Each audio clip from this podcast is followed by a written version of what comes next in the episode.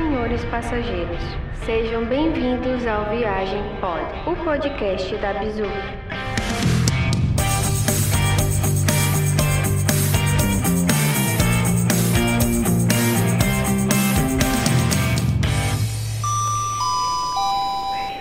O assunto de hoje, cara, é um assunto que todo mundo que viaja passa, não tem jeito, que é se alimentar durante a viagem. que foi, Sharon? Tudo bem aí, cara? Coisas gastronômicas é, foi uma coisa que me pareceu engraçada. Vai balançou, né? Balancei. Eu gosto de comer, cara. também gosto, cara, também gosto. Todo mundo tem alguma história, alguma coisa interessante para falar e tal. E assim, eu sempre, sempre curti muito é, conhecer comidas diferentes enquanto eu viajo, né? Então, assim, a gente vai dar uma passada nesses assuntos, vai falar bastante sobre aventuras gastronômicas que a gente teve, né? Atenção aos anúncios da cabine. A Bizu surgiu com o objetivo de fazer a galera viajar mais, pagando menos, tendo experiências mais interessantes, mais incríveis mesmo. Tudo pautado no histórico que eu tenho de viagens, né? Eu viajo desde os 17 anos, viajo com frequência. E eu sempre tenho alguns atalhos para poupar dinheiro e ainda ter uma experiência melhor do que o que a gente consegue comprar por aí com os pacotes convencionais. Então eu ofereço alguns serviços. Se você tem dúvida para alguma curiosidade, quer saber como é que funciona, entra lá no Instagram da Bizu, que é arroba BizuTrips. Dá uma conferida lá nos nossos destaques, que tem todos os serviços que eu ofereço por lá. Também tem uma parceria com a Ligo Sim, podem seguir lá também, arroba Ligo Sim. É uma empresa que vende chips internacionais para quem vai viajar quer ficar com internet de alta velocidade no celular, com dados ilimitados. É um projeto novo, a gente está aproveitando para divulgar bastante, principalmente agora, que não tem ninguém viajando, então quando a gente voltar a viajar com frequência, a gente já está bombando esse pessoal. Se vocês puderem seguir lá para dar uma força, vai ser bom.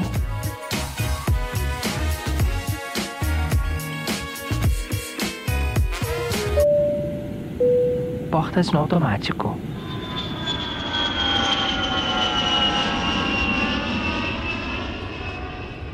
Feitos os jabás e as apresentações, Chardem, me fala uma coisa aí, cara. Você disse que gosta de comer, né? A gente é amigo de longa data, né? Você tem uma influência gastronômica na sua vida, na sua família, que foge um pouquinho do que o brasileiro está acostumado a comer, né? Então me conta um pouquinho sobre isso aí, cara. Ah, cara, eu venho de uma família, meu pai é libanês, né? E minha mãe é descendente de libaneses também, então tudo lá em casa sempre teve muito, muito essa coisa do tempero árabe, das comidas árabes e tudo mais. Meu pai cozinha muito, então eu sempre fui muito acostumado a isso, né? Então essa é uma influência que me ajuda bastante, porque Muita gente tem muitos problemas com pimenta, com condimentos que são um pouco mais fortes e tudo mais. E como eu já sempre fui acostumado com isso, porque lá em casa tudo é muito temperado, então quando eu vou para os lugares eu não sinto muita.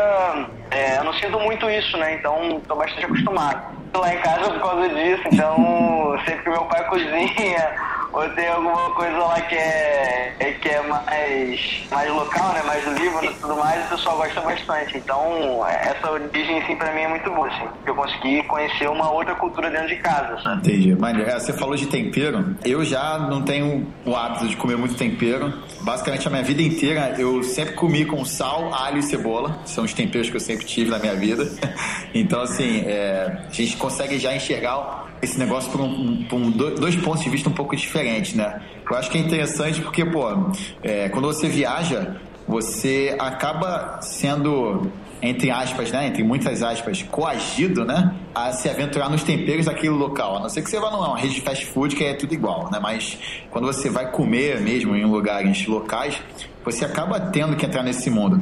No, por exemplo, eu falei de McDonald's agora, de, de, fast food. Uma coisa que eu já reparei é que os molhos de alguns sanduíches que são iguais no mundo inteiro não são necessariamente com o mesmo sabor. Já reparou isso? É, não, já reparei muito. E muita gente fala isso. Até os sanduíches. Há sanduíches diferentes assim, em cada país.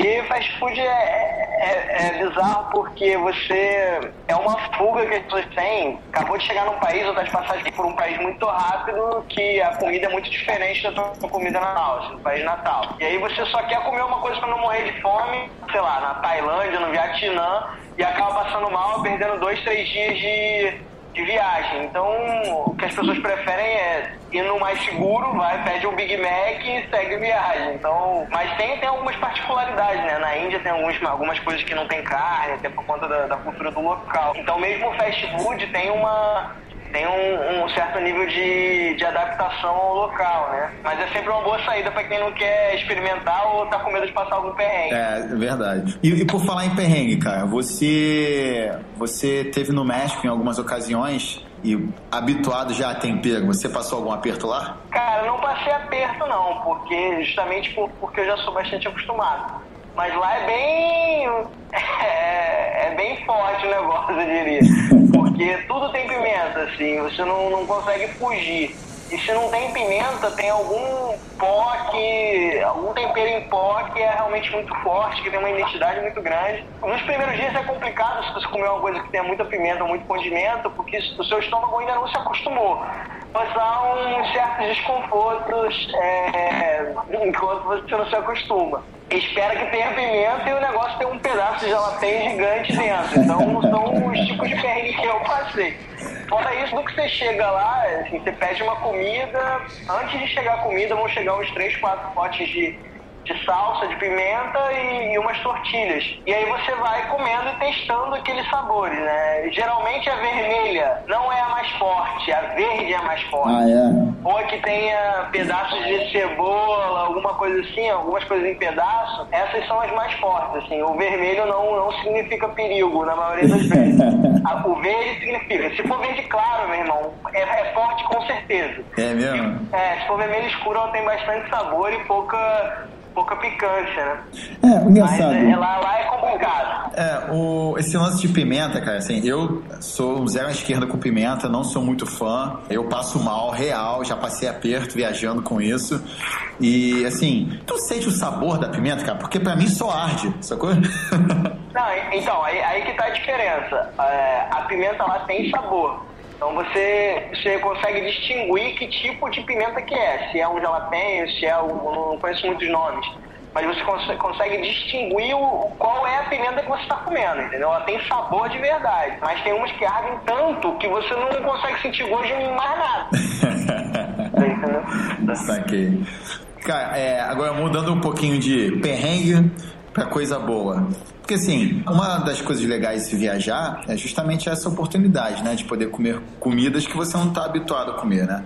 Eu sempre tento cozinhar, eu gosto muito de cozinhar nos lugares onde eu vou, né? Nas minhas hospedagens, eu evito ficar em hotel porque eu, não tenho cozinha. Eu gosto muito de ir no mercado, passar pelas prateleiras. Eu só gosto de fazer mercado quando eu tô viajando, porque em casa eu não gosto não, mas eu gosto muito de fazer o mercado nos lugares onde eu tô e assim, ver o que, que eles têm, o que, que se come, como é que eles vendem. Por exemplo, quando eu estive na Islândia, eu fiquei surpreso porque assim, tem muito legume lá. É um lugar frio, a agricultura provavelmente não é o mais forte lá, né? Mas tem muito legume nos mercados, tem frutas e tudo mais. E aí eu fiquei assim, caramba, como, como é que isso chega aqui, né? Bom, chega de barco, chega de avião, né? Porque é uma ilha, e chega congelado já, tipo, preparado para consumo. Não se produz lá, se importa né? É, e isso me chamou bastante atenção, porque assim, cara, cada morango, meu irmão, um morango do tamanho de um cartão de crédito, sacou? É muito grande, sacou? Aquele negócio assim, surreal. E isso me despertou para uma outra coisa, né? Eu tava passando lá pelas fileiras lá do mercado e vi um potinho de uma parada preta assim, sei lá, era o equivalente, tá? Porque a moeda lá é diferente, mas era o equivalente a 5 euros.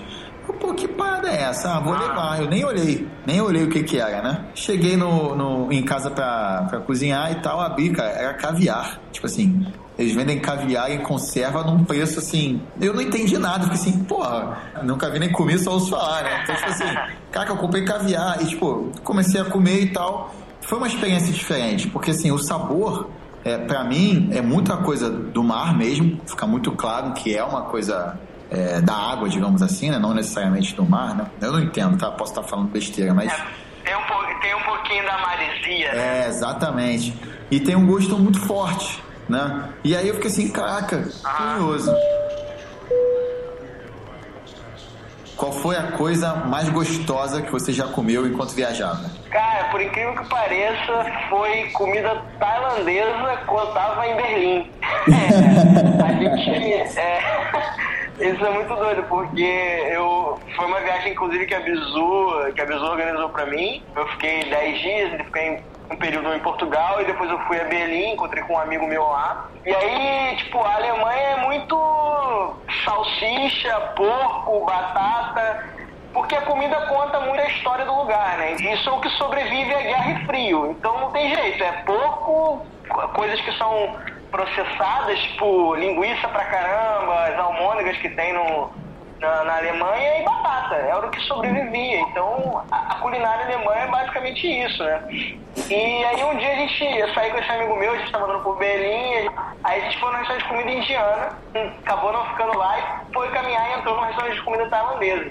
E, cara, foi a comida mais gostosa, foi a refeição mais gostosa que eu tive na minha vida. É mesmo? De viagem é uma parada absurda. Tudo tem muito sabor, tudo tem uns temperos tipo, já tem uma entrada de um chá de laranja com gengibre, com limão, já, já começa uma explosão de paradas assim, já na entrada. Então, a comida mais gostosa foi essa. Foi uma, um restaurante tailandês que, que eu fui em Berlim. Mas você lembra o que, que é? A carne de alguma coisa? O que é? Cara, tinha carne, frango, ovo, legume pra caramba, mas eu não vou lembrar nenhum nome de prato. Só, só assim. A, a, grande mensagem é essa: se puder ir no restaurante de comida tailandesa, vá, que é bom pra caralho.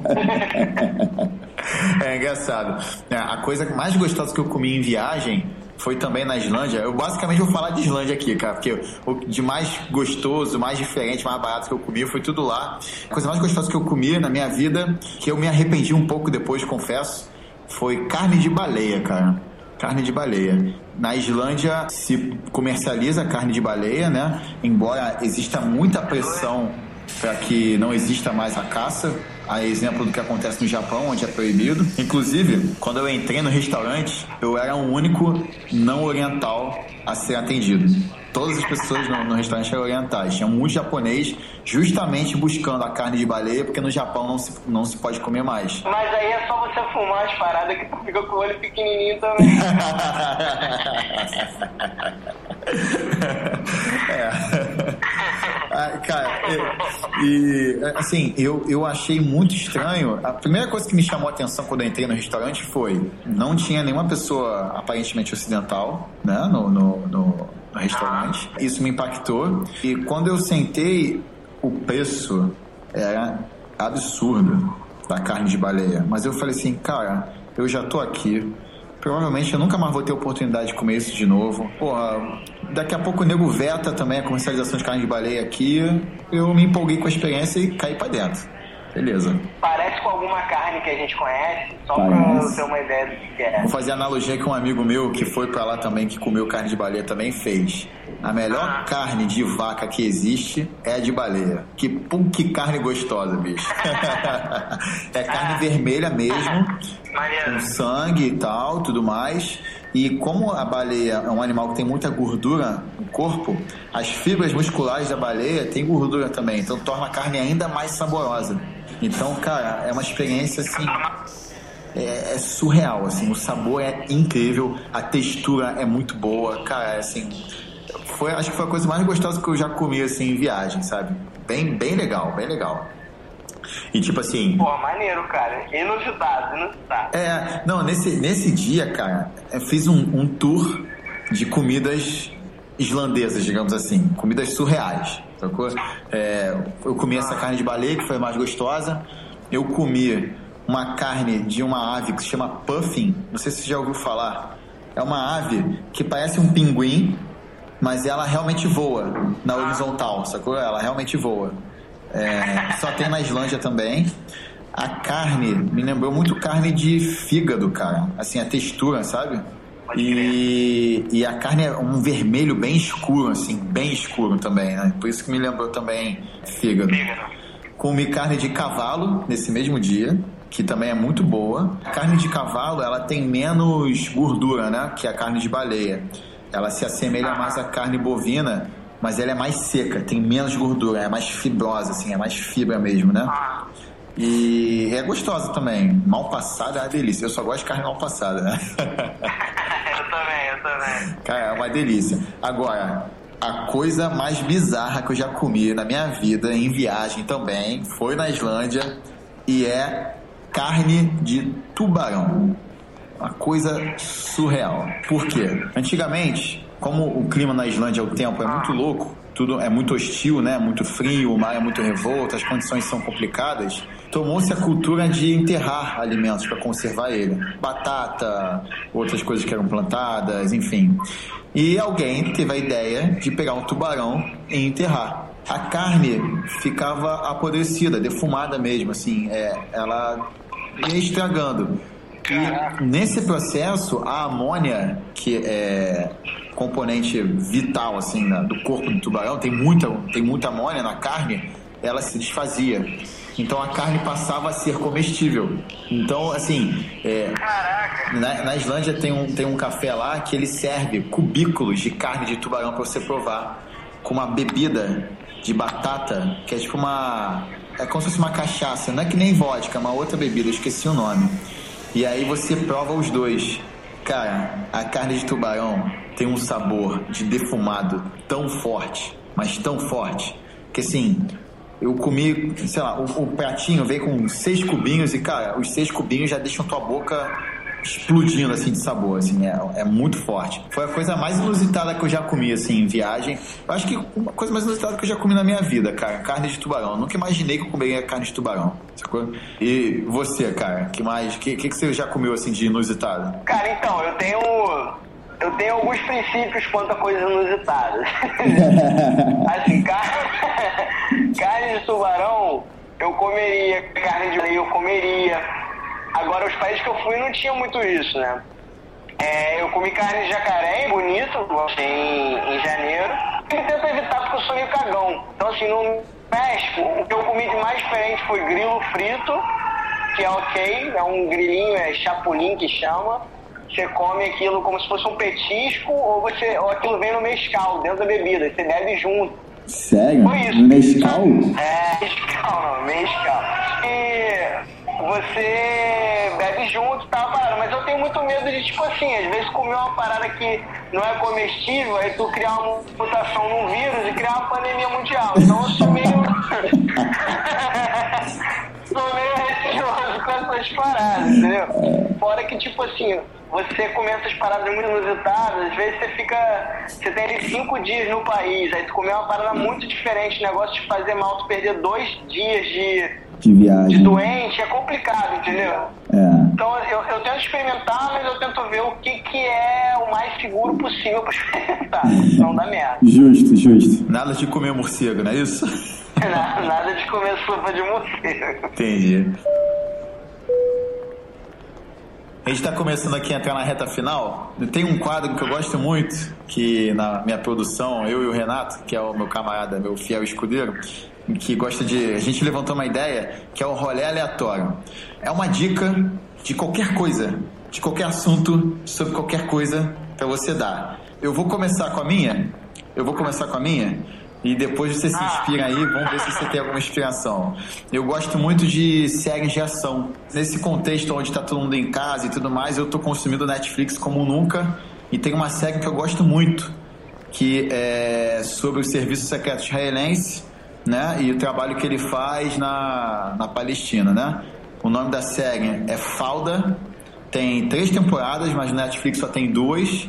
A terceira tá para sair, eu tô agoniado já. É muito inteligente, a trama é muito boa e dá uma versão muito próxima da realidade que a gente lê nos livros, né? É muito afastado do hollywoodiano, do ah, mocinhos e bandidos. Não, é uma coisa, uma trama muito complexa e com uma verossimilhança bem interessante. A minha dica então é essa série, Falda. Você tem alguma, alguma, alguma dica aleatória aí, Charney? Aleatória?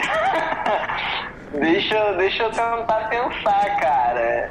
É, olha, quanto a série, eu comecei a assistir uma que é Messia, que eu achei muito maneiro e, e ah, vai ser Messia. Não por causa da série em si, porque a série é ok e tal, mas muito pela reflexão que ela traz. Tipo assim, é, é, é, conta a história de, um, de Jesus que volta lá no Oriente Médio e ninguém acredita que ele é Jesus, entendeu? E nem quer matar o cara, assim, vai atrás do cara. E é muita a, a coisa que eu penso sobre o mundo de hoje, né? A gente acha que Jesus vai voltar que vai, tipo, descer um fecho de luz e descer um homem iluminado da, do céu, sabe? E às vezes o maluco nasceu ali no corpo da Dona Maria que vende acarajé na esquina e você tá matando a Dona Maria, entendeu? Muito bom. Então essa seria uma dica. Tem, uma, tem dicas de canal no YouTube que eu assisto muito, que é ah, pra quem gosta de, de futebol tem Desimpedidos. Tem um canal que eu acho muito maneiro, que é um canal que é o Jerry Rig Everything que o cara fica quebrando os celulares, então fica fazendo teste de resistência. Eu gosto muito desse, pra gente ver até onde vai. Essas são minhas dicas aleatórias, cara. Pô, show de bola, show de bola. Pô, esse teste de, de resistência aí do celular é bom, ué. Pra quando você tá com a raiva, então pá, joga na parede. É.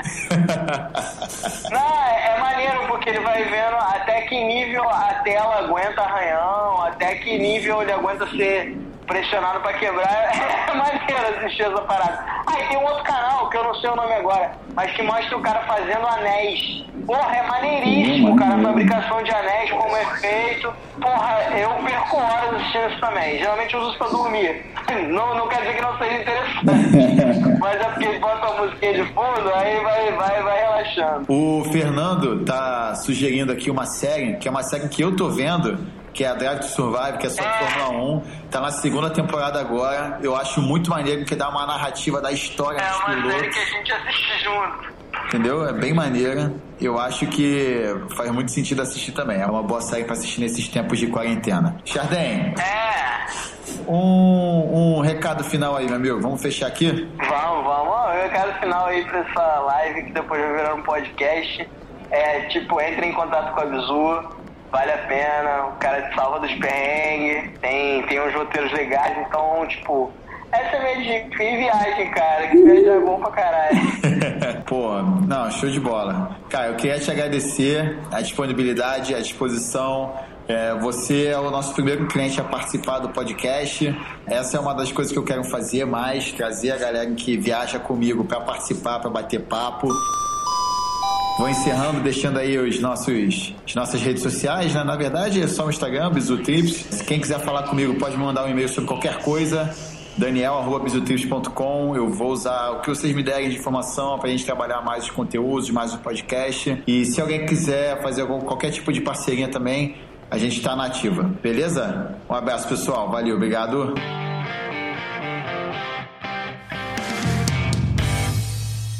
Este podcast foi editado por Felipe Mux.